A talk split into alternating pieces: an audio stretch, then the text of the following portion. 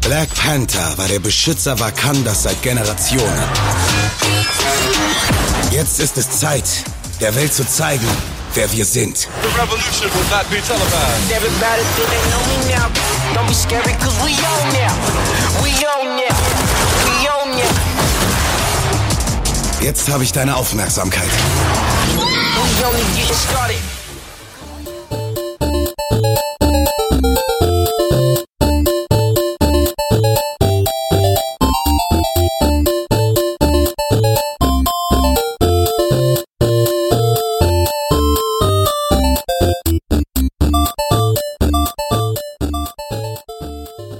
Hallo und willkommen zu einer neuen Folge Nerdizismus Singles, dem Podcast von Nerdizismus, in dem ein Nerdizist alleine über ein bestimmtes Thema spricht. Kurz und knackig und auch nicht zu lang. Ich bin der Nerdizist Michael und von mir gibt's heute eine kleine spoilerfreie Kritik zum neuen Marvel-Film Black Panther, der diese Woche in den Kino startet. Aber wie immer vorher, für alle, die uns noch nicht kennen, ein klein wenig Eigenwerbung. Wir sind Nerdizismus, ein Podcast für Nerds und Cosplayer und alle, die irgendwie nerdig sind. Und wir reden entsprechend über diese ganzen Themen, sei es TV, Serien oder Filme oder Spiele oder irgendwas. Und ihr findet uns auf nerdizismus.de, wo ihr auch unsere ganzen verschiedenen Podcasts äh, findet, wie diesen hier oder andere Serien, die wir haben. Ja, und ihr findet uns auch auf Social Media Kanälen wie Twitter, Facebook und Instagram. Und wenn ihr uns abonnieren wollt, könnt ihr das ganz einfach auf unserer Seite nerdizismus.de machen oder über iTunes oder über irgendeinen Podcatcher, den ihr so kennt. Und damit kommen wir auch direkt schon zum Hauptthema dieser Folge. Und zwar, wie eben schon erwähnt, geht's um Black Panther, den neuen Marvel-Film. Den letzten Marvel-Film, bevor im Mai der große Infinity War in den Kinos läuft. Ich werde auch versuchen, möglichst spoilerfrei über diesen Film zu reden. Also ihr braucht keine Angst zu haben. Ähm, wenn ich was verrate, dann nur generelle Plot-Details, die sowieso in den Trailern zu sehen waren oder die ihr im Vorhinein schon in irgendwelchen Zusammenfassungen gelesen habt. Black Panther ist der erste Film im Marvel-Universum mit einem fast komplett afroamerikanischen Cast. Bis auf ein paar Nebenrollen gibt es hier kaum weiße Charaktere. Es gab zwar schon vorher Marvel-Filme, die jetzt nicht im Marvel Cinematic Universe äh, spielten, die ähm, schwarze Charaktere hatten, wie beispielsweise Blade. Blade ist auch eine Marvel-Figur, aber das ist wirklich der erste richtig große Superheldenfilm nur mit schwarzen Hauptcharakteren. Zeitlich schließt er fast genau an Captain America Civil War an, in dem wir T'Challa, also in Black Panther, das erste Mal kennengelernt haben. T'Challa ist der Thronfolger im imaginären Königreich Wakanda das irgendwo in Zentralafrika gelegen ist. Und das in dieser Welt vor allem Dingen durch die Herkunft von Vibranium, also dem Stoff, aus dem Captain America Schild gemacht wurde, bekannt ist. Vibranium ist quasi unzerstörbar und hat auch, was wir in diesem Film lernen, ein paar andere äh, sehr interessante Eigenschaften. Der Twist dabei ist, dass Wakanda nicht wie alle Charaktere in der Welt denken, irgendein dritte Weltland äh, irgendwo in Afrika ist, sondern insgeheim eine technologisch hochentwickelte Nation, von der eigentlich keiner weiß. Und das haben die Vibranium zu verdanken. Das Zeug gibt's nur in Wakanda, weil vor tausenden von Jahren ein Meteorit eingeschlagen ist, der das Ganze auf die Erde gebracht hat. Und so hat sich quasi dank diesem Metall eine ziemlich utopische Gesellschaft da entwickelt, die uns irgendwie ein paar hundert Jahre voraus ist, was die Technologie angeht. Ähm, dort ist, wie gesagt, T'Challa der König, nachdem im Civil War sein Vater getötet wurde und er entsprechend äh, als Thronfolger dastand. Der Anfang des Films knüpft demnach direkt am Civil War an. Wir erleben seine Krönung in einer traditionellen Zeremonie und wir erleben, was er für Aufgaben als erstes als König erfüllen muss oder welche Aufgaben äh, ihn erwarten. Eine davon ist zum Beispiel Ulysses Klau dingfest zu machen, einen alten Bekannten, den wir noch aus Age of Ultron kennen, der von Andy Serkis gespielt wird und der Wakanda nämlich um einiges äh, Vibranium erleichtert hat. Das alles handhabt T'Challa unter dem Mantel des Black Panthers, also dem Beschützer von Wakanda, der dank Vibranium-Pflanzen-Doping übermenschliche Kräfte hat und Heilkräfte hat. Und Unterstützung liefert dabei auch die royale Familie, wie zum Beispiel seine Schwester, die hier den James Bond-ähnlichen Q gibt und T'Challa mit dem neuesten Scheiß, aka der neuesten Technik ausstattet. Ja, der Cast des Films ist sowieso großartig. Äh, die Schauspieler haben alle hier sichtlich Spaß und unter ihnen befinden sich so bekannte Namen wie Forrest Whitaker, den wir zuletzt aus Star Wars Rogue One als Saw Gerrera kannten, oder Angela Bassett, äh, die viele vielleicht noch aus American Horror Story äh, kennen. Die spielt hier T'Challas Mutter. noch dabei sind Michael B. Jordan, aus dem Rocky Spin-off Creed bekannt, der hier einen Gegenspieler des Black Panthers spielt und abgerundet wird das Ganze durch äh, Bilbo Beutlin Martin Freeman, der seine Rolle als CIA-Agent aus Civil War wiederholt und wie gesagt Andy Serkis, der als Ulysses Klaue hier endlich mal vom Zeug lassen darf und wirklich einen saugefährlichen und außer Kontrolle geratenen Bösewicht spielt. Und eins sieht man auch mal wieder hier an Black Panther, ähm, wie bei vielen anderen Marvel-Filmen, die Story mag vielleicht nicht immer ganz gut sein in anderen Marvel-Filmen oder vielleicht der Bösewicht auch nicht, aber meistens haben dann doch die Hauptdarsteller und die Darsteller viel Spaß daran. Und das Casting war hier mal wieder richtig gut, wie ich es bewerten kann. Ich habe die Comics leider nicht gelesen. Es kommt so richtig gut rüber. Alle Leute versinken quasi in ihren Rollen und äh, hauen raus, was das Zeug kann.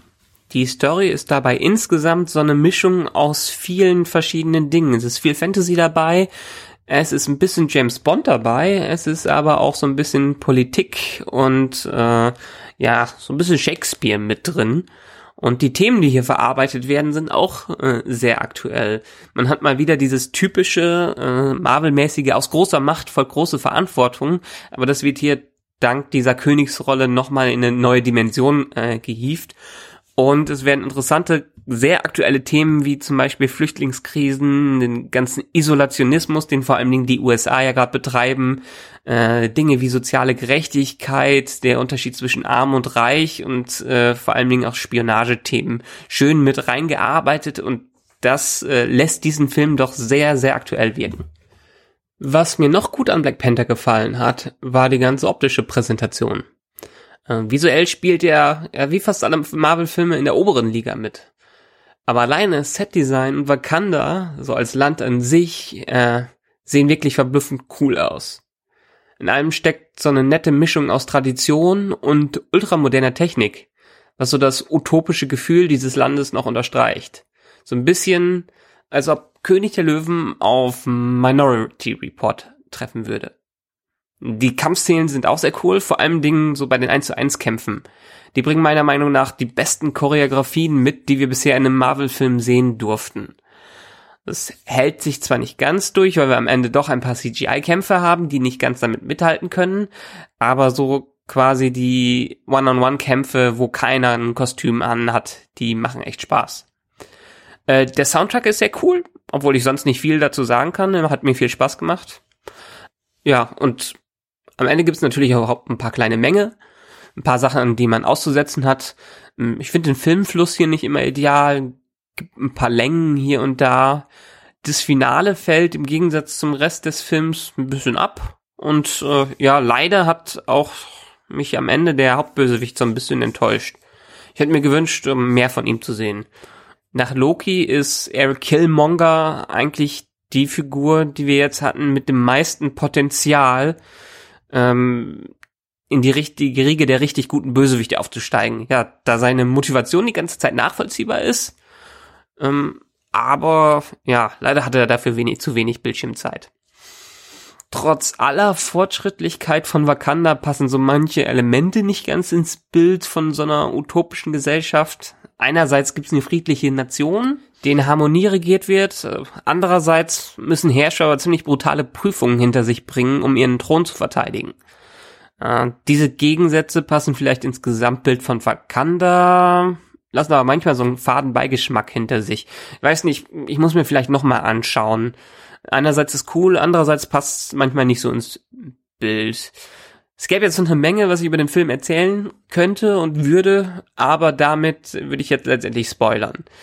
Äh, vielleicht reichen wir demnächst einfach einen kleinen Spoilercast hinterher in größerer Runde, vielleicht auch wieder mit Emu. Aber was am Ende wichtiger ist, der ganze Film macht Lust auf mehr Wakanda. Deshalb meine Empfehlung einfach ansehen. Insgesamt würde ich ihm, glaube ich, acht von zehn Punkten geben, weil als Film gut funktioniert, einen schönen Mix verschiedener Genres anbietet, ähm, aber sich trotzdem am Ende wie ein eigenes Werk anfühlt. Also kann man sich definitiv ansehen. Aber ihr braucht mir nicht unbedingt zu vertrauen. Ich habe nämlich im Kino noch ein paar andere Leute gefragt, wie die diesen Film fanden. Und das spiele ich euch jetzt einfach einmal rein. Hallo, ich bin Frederik von Lonski. Ich schreibe für die Seite nospoiler.de. Ich habe gerade Black Panther gesehen und es ist ein großartiger, wie zu erwartender Marvel-Film mit all den Elementen, die es braucht, mit Superhelden, einem wirklich spannenden Bösewicht, ähm, einer ganz neuen Landschaft und irgendwie hat man das Gefühl, dass man das alles schon mal irgendwo gesehen hat. Es ist so eine, so eine Lücke dazwischen, wo man denkt, man kann diesen Film machen. Er hat auch sicherlich seine Berechtigung. Man wird auch 120 Minuten oder 40 sind es, glaube ich, richtig gut unterhalten. Aber am Ende fragt man sich, und was hat mich jetzt vorangebracht? Wir haben für Infinity War einen neuen Mitstreiter. Yay! Hi, ich bin Sidney Schering, ich bin äh, freier Journalist. Die meisten Sachen von mir werdet ihr bei sdbfilm.de finden und bei quotenmeter.de. Und meine Meinung zu Black Panther, der, ich glaube, beste Ursprungs-Solo-Film äh, innerhalb der Marvel äh, Studios-Reihe. Ich glaube auch mein liebster nicht Captain America-Film, weil das Pacing einfach super ist. Der Film fühlt sich nicht an, als hätte er Überlänge. Äh, das Design ist toll von den ganzen Gimmicks, die es zu sehen gibt. Und obwohl er eine politische Botschaft hat, ist er auch immer noch kurzweilig, hat also da einen schönen Spagat gefunden. Mm, also, das ist jetzt meine Meinung von meinem YouTube-Channel Tobis Test. Ja, von der Internetseite bin ich nicht, ist mein eigener Channel so. Ähm, ja, also die Effekte waren größtenteils sehr gut. Generell ist der Film sehr unterhaltsam. Er hat, äh, obwohl er über zwei Stunden läuft, keine große Länge. Äh, die Witze sind gut platziert. Häufig ist es ja so, dass bei Marvel-Filmen ein bisschen übertrieben wird, was das angeht. Aber hier äh, sind die eigentlich immer recht stimmig. Die Actionsequenzen sind bis auf die Anfangssequenz auch ziemlich gut. Ähm, ja, und die, die Musik, würde ich mal behaupten, ist eine der besten, einer der besten Scores, die ich in einem Marvel-Film je gehört habe. Ja, das waren die Meinungen von ein paar anderen Leuten im Kino. Und wenn ihr euch diesen Film selber mal anschauen wollt, wie gesagt, ab dieser Woche läuft er im Kino. Es ist ein sehr guter Marvel-Film. Ähm, als nächstes folgt dann Marvel Infinity War im, ich glaube, es ist Mai, da freue ich mich schon riesig drauf. Ja, und uns Nerdizisten könnt ihr dieses Jahr auf ein paar Cons sehen. Als nächstes zum Beispiel auf der Magic Con. Ich glaube, diese März.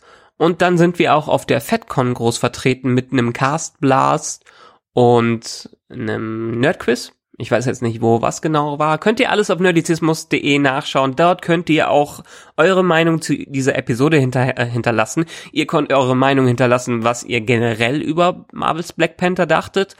Und ja, wie immer, teilt uns, bewertet uns, beschimpft uns, wie auch immer ihr es machen wollt. Wir freuen uns auf jeg über jegliche Reaktion. Das war's von mir. Bis zum nächsten Mal.